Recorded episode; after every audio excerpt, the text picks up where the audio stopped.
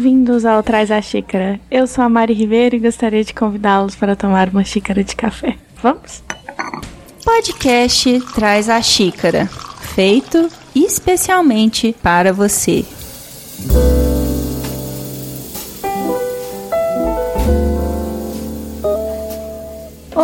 Pessoas lindas, maravilhosas, tudo bem? Estamos aqui novamente nessa nossa cafeteria virtual. Queria convidá-los a sentar, pedir um café ou colocar a chaleira para ferver, que nós vamos começar mais um episódio desse podcast tão maravilhoso que eu estou amando fazer. Primeiro, vamos aos recados. Queria mandar um beijo para o nosso editor, Léo Mogli. Mandem jobs para eles, sigam eles nas redes sociais. Sigam também as redes sociais desse podcast, não é mesmo? Muito importante ter números, métricas. E é arroba traz a xícara, tanto no Twitter quanto no Instagram, que por enquanto são as únicas redes sociais que eu tenho desse podcast, talvez façam no novos. Ah, tem o Curioscat também, traz a xícara, onde você pode mandar sua curiosidade anonimamente, caso você tenha alguma vergonha de falar publicamente nos, nos DMs das vidas esse podcast incentiva você a tomar café e enviar sua foto do seu café, da sua xícara, com a sua caneca, ouvindo esse podcast, quem sabe, né? Ou às vezes em algum lugar do mundo.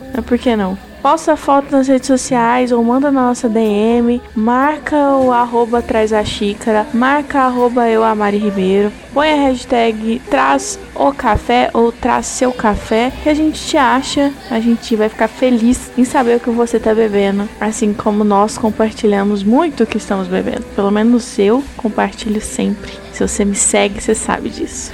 Queria também mandar um beijo, um abraço, um queijo para o nosso ilustrador, pessoa responsável pela identidade visual desse podcast, que é simplesmente maravilhosa, eu estou apaixonada, que é o Felipe Marinho. Ele faz um trabalho impecável, maravilhoso. Gosto demais desse logo, gosto mais da identidade visual do Traz a Xícara e isso deve exclusivamente ao Felipe, tá? A rede social dele vai estar tá marcado neste post. Se você quer comentar sobre o podcast, você pode comentar nele no Léo Mogli Edições, o site do nosso editor, onde lá nosso podcast está hospedado. Todos os episódios estão lá. Você acha esse podcast no Spotify, além de dos agregadores, né, que tem por aí, Google Podcast, iTunes e etc. Mas para comentar mesmo, ou é rede social, marca a gente, ou ainda no site que eu acabei de falar do Léo Mogli, tá bom? Um beijo para vocês e eu queria pedir um um dópio hoje, por que não? Vamos de dópio, gente? Bora lá, vamos falar mais de máquina de expresso. Garçom!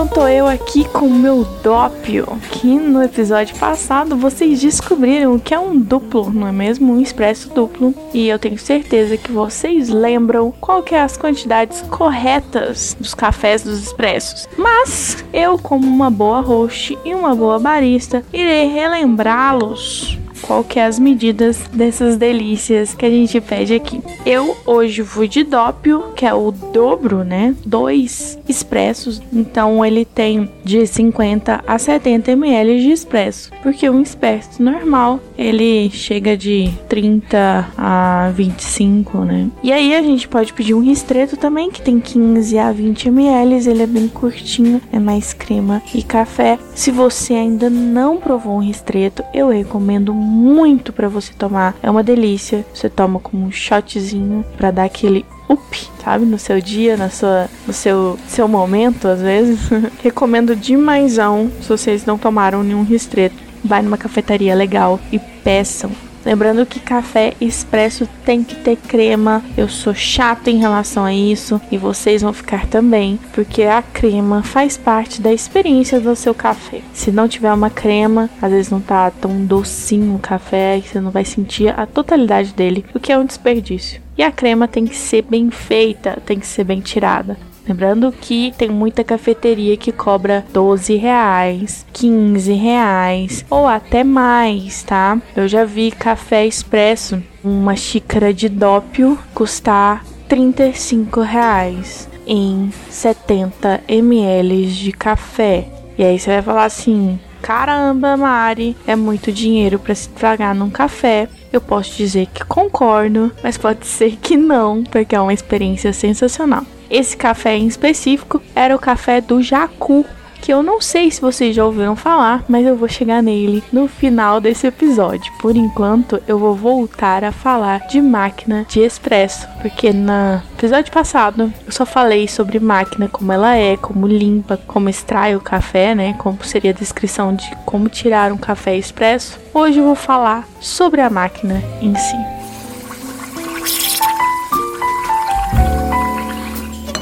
A primeira máquina de expresso, ela tinha o nome de tipo grande. Porque ela era realmente grande, gente. Vamos lá, né? Ainda a gente tá, não tem tanta criatividade assim. Ela foi patenteada em 1901 por Luigi Bezerra. Eu falei dele aqui no episódio passado de Expresso. E cerca de 100 anos que demorou para evoluir para essa máquina que temos hoje. O que acontece? O Luigi não era irmão do Mario, mas poderia ser.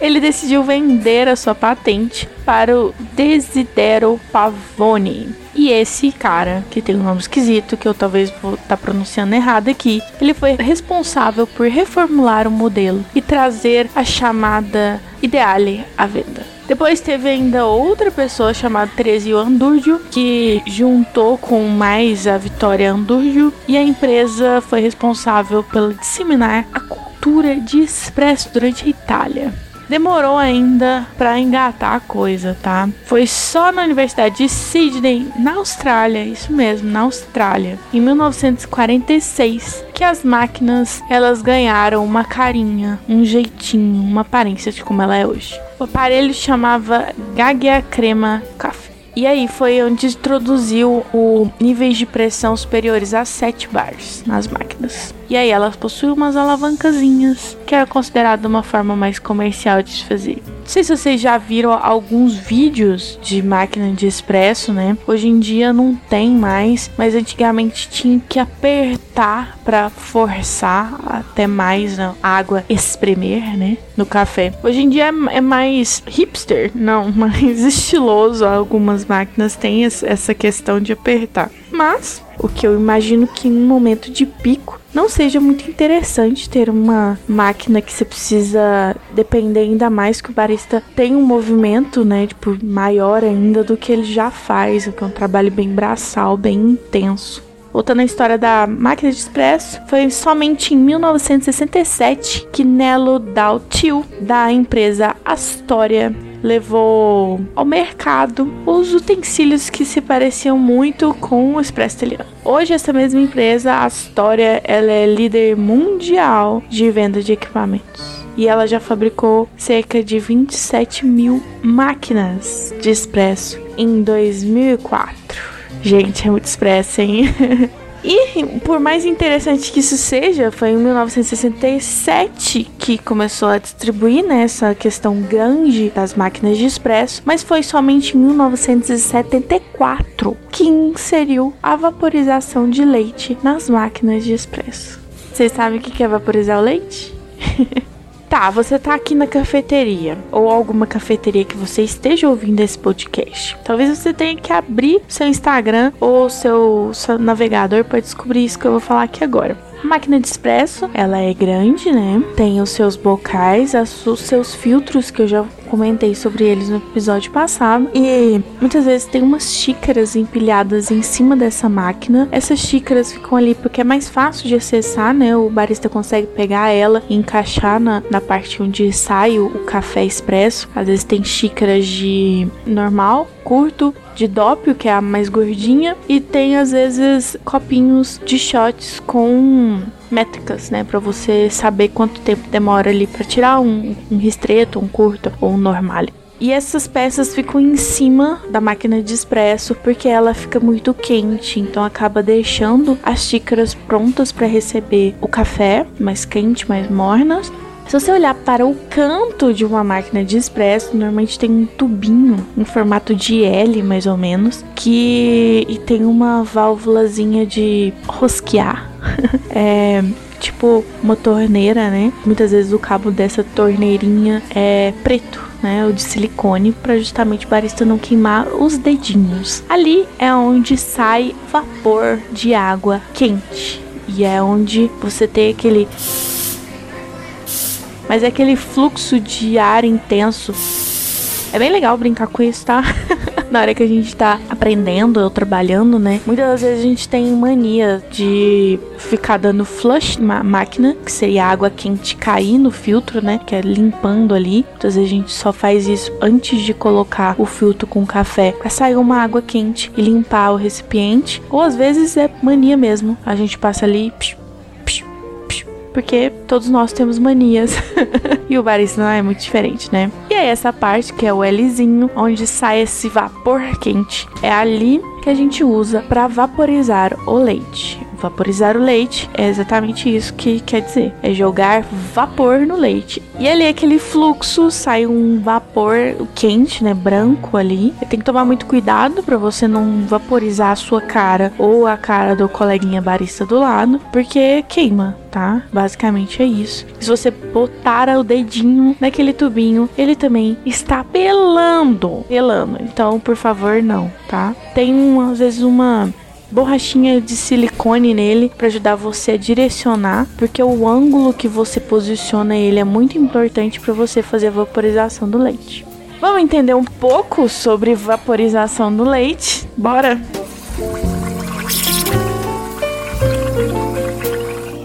Tá, a vaporização do leite serve para você dar uma cremosidade ao leite e fazer bebidas que usam isso, né? Que usam o leite vaporizado o leite vaporizado em si, ele é bem mais docinho do que o outro leite. Que é a gordura do leite que você tá ali batendo, basicamente. Dá para fazer vaporização de leite com leite que não é de origem animal, só que isso vai interferir no gosto da bebida, obviamente, porque leite de coco tem gosto diferente de leite de vaca, assim como leite de amêndoa vai ter gosto diferente do que leite de vaca. É normal, as pessoas que são veganas, vegetarianas entendem isso, né? Que é diferente o gosto, mas dá para substituir. A grande questão da vaporização do leite é que o leite necessita ter gordura. Se não houver gordura, ele não emulsifica, ele não fica fofinho, ele não fica docinho. E aí você não vai conseguir manusear esse leite.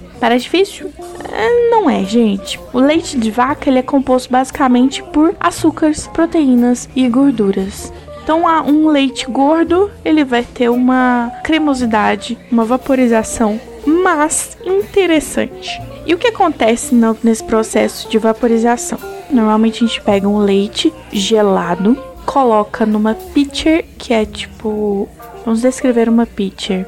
Já viu quando tem vídeos de barista fazendo art latte, que é aquele desenho na xícara de, de café? O que ele usa para jogar o leite dentro da xícara chama pitcher. É um, uma jarrinha com um bicozinho onde você a gente consegue direcionar de forma mais é, homogênea, ela, ela é levinha, né? Você consegue direcionar ali e fazer o desenho ou mesmo colocar o leite da forma correta. Então essa é uma pitcher. Tem pitcher grande e tem pitcher pequena. Pitcher grande, normalmente a gente coloca um pouco mais de, de leite nela e encaixa esse tubinho de vaporizar leite nela num grau mais tortinho, assim, mais de, de ladinho. é difícil dizer isso sem a gente olhar, né? É um, um ângulo um pouco mais inclinado que eu possa bater o fluxo de vapor dentro do leite e fazer com que ele gire ali dentro que normalmente a gente faz, a gente liga um pouco o vapor, fecha para limpar o tubo, pega um paninho limpo, limpa o caninho, né, o, esse cano em, em L, encaixa a pitcher de uma forma diagonal que na hora que eu ligar ela vai fazer com que o leite circule. Só que a gente tem que tomar cuidado onde você está segurando nessa pitcher. Se estiver segurando no corpo dela, ali é vapor quente pitcher de metal, você vai esquentar seus dedinhos e vai queimar. Então, o que você tem que fazer? Segurar na alça que a pitcher tem, que é própria para isso. O que eu recebi de dica quando eu estava fazendo meu curso de barista é para colocar meus os dois dedinhos ou os dedinhos, além de, de encaixar na, na alça, colocar os dedinhos em cima. Na hora que eu senti que tá esquentando, chegando ali, é porque chegou na temperatura certa. Não é só nisso, né, que a gente se baseia. Tem um, um grau correto, né, para chegar. Então, no início, a gente usa termômetro para saber se tá na, na temperatura ideal. Agora então imagina a pitcher com leite, enganchada nos seus dedinhos em cima para não queimar, colocada certinha no tubinho, mergulhada ali o, o recipiente inclinado com o termômetro dentro, onde você fica de olho porque só pode aquecer até 65 graus Celsius e tem que fazer girar. E é girar, não é fazer bolha no fundo e ficar parado, é girar processo de girar ali com vapor faz com que quebre as proteínas do leite, né? Ele fica mais brilhoso e é isso mesmo, ele fica uma consistência mais brilhante. Ele fica mais grosso, né? Mais consistente. Parece um, um creme. E é realmente é um creme, tá? Onde tem alguma intensidade ali diferente do leite e de creme. Vai falar assim: ah, Mari, não é possível que é só isso. Vou jogar vapor, né, dentro do leite e ele vai ficar vaporizado. Ele vai ficar cremoso, ele vai ficar docinho, ele vai ficar com uma consistência diferente. Se alguém já viu fazer suspiro ou fazer creme de leite ou chantilly, o que, que você faz? Você bate o leite, você bate o leite com gordura e ele fica cremoso. Tem até provas de Masterchef ou mesmo de culinárias, onde o teste é bater chantilly e virar a, a de ponta cabeça. Que aí se não caiu nenhum chantilly é porque ele tá com uma consistência boa, que ele tá ok. E é basicamente leite, açúcar e gordura batido. E é isso que é o leite vaporizado. O leite vaporizado é uma delícia. Se você tiver oportunidade, prova ele, porque ele é bem gostoso. Depois que ele tá ali na pitcher grande, a gente transfere às vezes pra pitcher pequena, tirando muitas vezes o ar, batendo assim na, na mesa. Talvez nessa cafeteria a gente possa ouvir hoje, né? O barulho da pitcher batendo na pia, né? Por que isso? Joguei ar dentro do leite. E ele homogeneizou, ele ficou brilhoso, ele tá ali bem bonito mesmo. Só que ele tem ar ali dentro. Eu não quero ar, eu quero só o creme, eu só quero o leite vaporizado gostoso e regular. Então eu bato ali pro se acaso tem alguma bolinha de ar, ela saia, ela suba e eu tenha como manusear essa delícia no café. Muitas das vezes eu pego uma xícara de dópio com um curto dentro e aí ele já tá com uma crema formada, concorda? Uma crema bonita, uma crema gostosa, uma crema que só o ouvinte do Traz a Xícara sabe identificar, né? E aí eu pego meu leite vaporizado e coloco ali.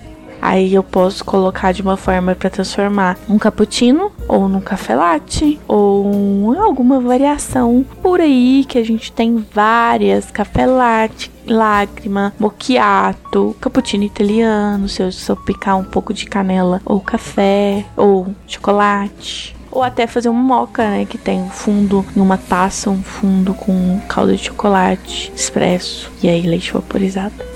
Falei muito de novo? Acho que sim, hein? Falei bastante. Que o tal do café do Jacu vai ficar pro próximo episódio de Três da Xícara.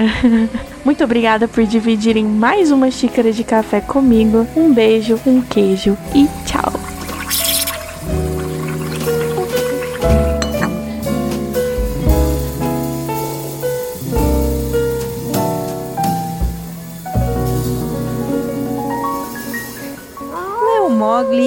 Edições.